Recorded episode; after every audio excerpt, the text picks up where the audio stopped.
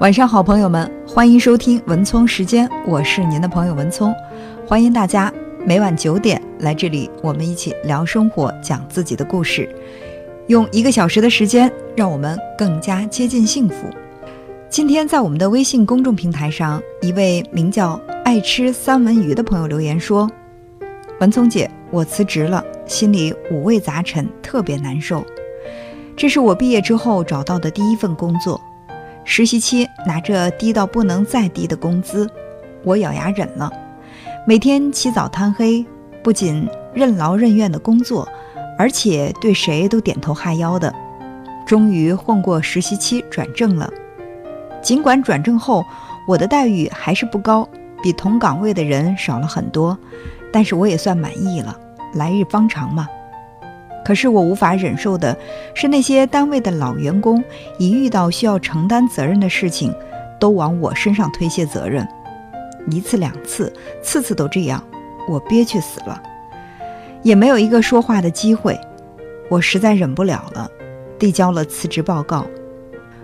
我听的最多的一句话就是要学会感恩。说句难听的，我不知道我该对生活感激什么。家里的条件不好，紧紧巴巴上了个大学，我觉得我很努力了。毕业之后找工作也是屡战屡败，越挫越勇，终于有了个立身之地。结果一次次被打压，遭受各种不公平，升职加薪也没我的份儿。我真的不知道，我怀着感恩的心又该感激什么呢？我只感觉我的心很累。对不起，文聪姐，可能是最近各种不顺心，我的心情很糟糕，太郁闷。我在郑州也没有一个可以说话的人，胡乱发一通抱怨给你，希望你不要太介意。好的，谢谢这位名叫爱吃三文鱼留言，讲出了自己内心的苦闷。其实我觉得他说的还是挺有道理的。我们总说在生活当中要怀着一颗感恩的心。但是有的时候，我们真的不知道自己到底该感激什么。我们总以为感恩的心是在我们获得了一些幸福感、获得了别人的帮助，或者是获得了成就之后才会有的一种心情。我一无所有，甚至我的生活里乱七八糟，什么事情都搞不定。你让我感恩什么呢？我又有什么心情来感恩呢？但是当我们从这些……自己看来乱糟糟的生活当中，一点点走出去，让自己的生活逐渐的变得井井有条的时候，你会发现，这种乱糟糟的、让自己充满不公平感的生活，也是值得感恩的。有一位赛马手，在他成名之后的长达三十年的赛马生涯中，从无败绩。他的传奇故事吸引了很多人给他写书。电视台的记者也来采访他。当被问及人生的座右铭时，他的答案令人十分的费解。记住你生活中最寒冷的那个日子。赛马手带采访者来到自家后院的一座老式马棚里，这里又臭又脏，泥泥水水，无处下脚，与漂亮气派的大宅子极不相称。赛马手指着泥水地上一堆又臭又脏的马粪，对记者说：“你敢躺在上面吗？”话音未落，他已经躺在上面了。记者简直不敢相信自己的眼睛，而赛马手却很平静地说：“你不觉得这里很舒服吗？那天晚上，天气十分寒冷，滴水成冰，我已经两天吃不到饭了，虚弱到了极点。”只要躺下就会被冻死，可是我确实很困，身无分文，没有别的办法。我钻进了这座马棚，本以为马棚里会有草，会让我暖和一点儿，但是除了马槽里有少许的一点马料和几匹老马之外，什么也没有。不过里面总比外边暖和。我躺了下来，就蜷缩在这堆马粪上，和现在一样。到了半夜。我被饿醒了，我爬到马槽边上，从里边找到一小块豆饼充饥。那时候我还只是个孩子，我看着身边的这几匹退役的赛马，仿佛看到了壮丽辉煌的赛马场，获胜的赛马手们得到了大把的奖金，他们可以去买衣服和食物，暖烘烘的屋子和舒适的床被。我就幻想着，也许有一天我也能成为一名赛马手。第二天，我去了这个城市的赛马场，没有人愿意要一个孩子做雇工。我对他们说：“我干什么都成，只要不被冻死，只要有一口马料。”真的，这就是我最初的底线。就这样，整整七年，我干遍了整个赛马场里最脏、最累、最没有人干的活。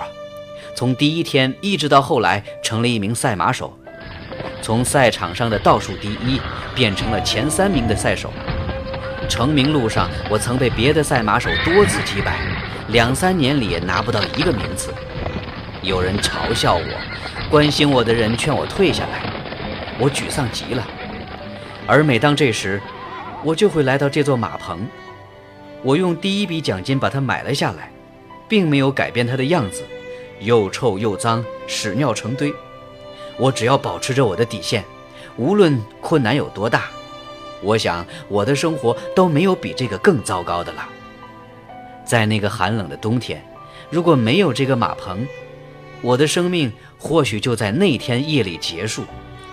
是这个马棚，也就是这个底线，摆平了我的一切，让我感到满足并信心百倍。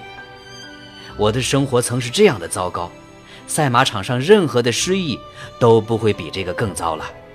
那我还有什么可怕，还有什么在乎的呢？即使失败，也比这个底线美好上万倍。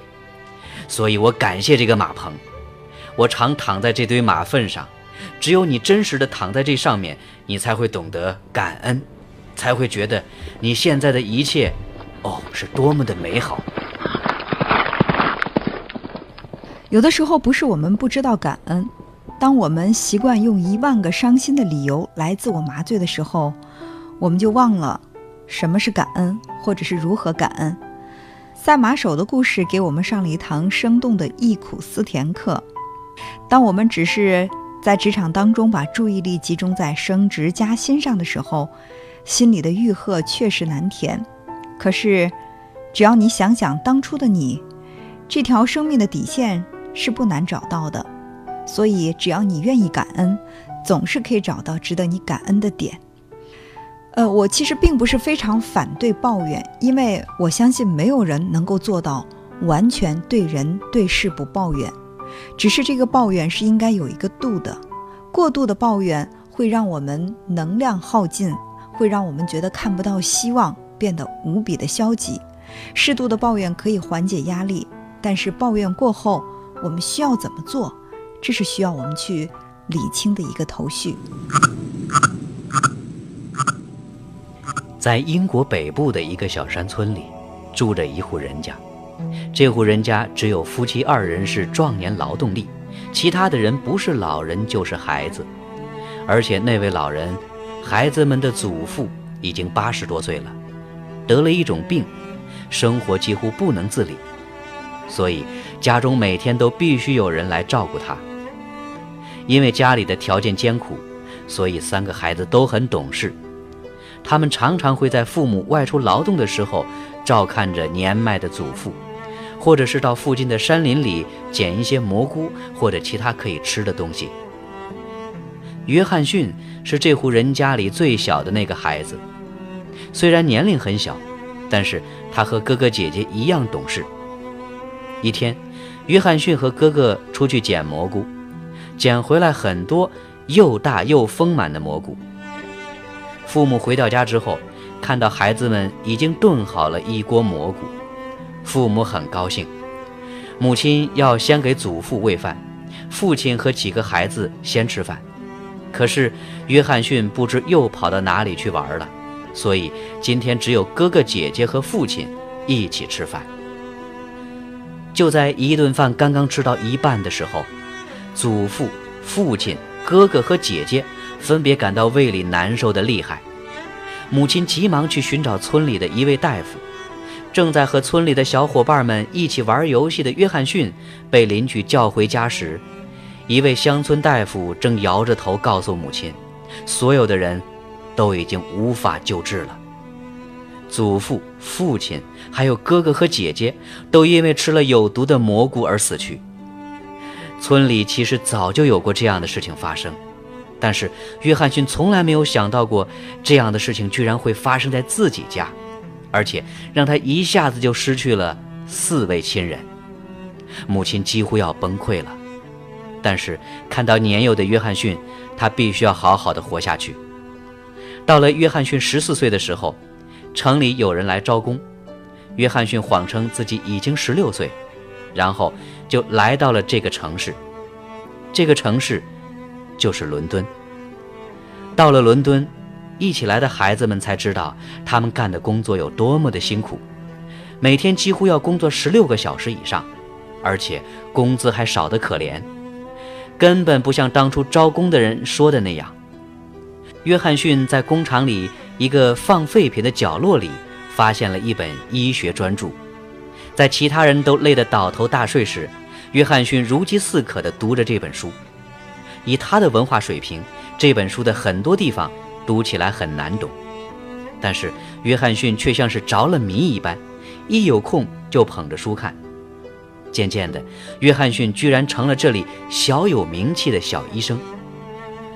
口袋里攒下一点钱的约翰逊决定要在医学道路上发展。他在旧书摊上买了很多有关医学方面的书。可是就在此时，他得到了从家乡传来的消息：母亲得病身亡了。刚刚对生活有了新希望的约翰逊感到痛苦极了。他不知道自己的遭遇为什么竟然这样的坎坷。也许上天不让他自己成为一个治病救人的医生。正在他感到灰心的时候，他偶然在一本书里看到了美国著名作家华盛顿·欧文说过的一段话：“如果有人总是抱怨自己的天赋被埋没的话，那通常都是推辞，是那些慵懒的人和意志不坚定的人。”在公众面前故作姿态而已。约翰逊不是一个懒惰的人，他的意志很坚定，而且必须坚定。他不会再在任何人面前故作姿态。约翰逊站在家人的坟墓前，这样对自己说，也对死去的家人说。再后来，他又来到了伦敦城里的时候，他写信给贵族迪纳莱斯先生。因为他想要在医学事业上有所发展的话，必须得到这位贵族的帮助。他在信中这样写道：“所有对世界的抱怨都是不公正的。我从来没有见到过一个真正被埋没的天才。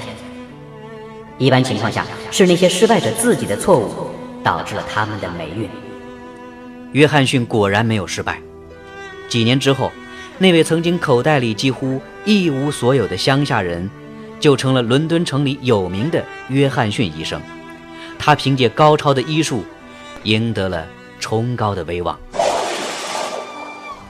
一般来说，最后获得成功的人是积极主动的，并且是反应灵敏的，他们时刻准备着迎接任何机会和挑战，推辞和借口很少会出现在他们的字典当中。这位名叫爱吃三文鱼的朋友，我觉得你的付出，你的辛苦。也许真的是很多，但是要求回报有点心急了。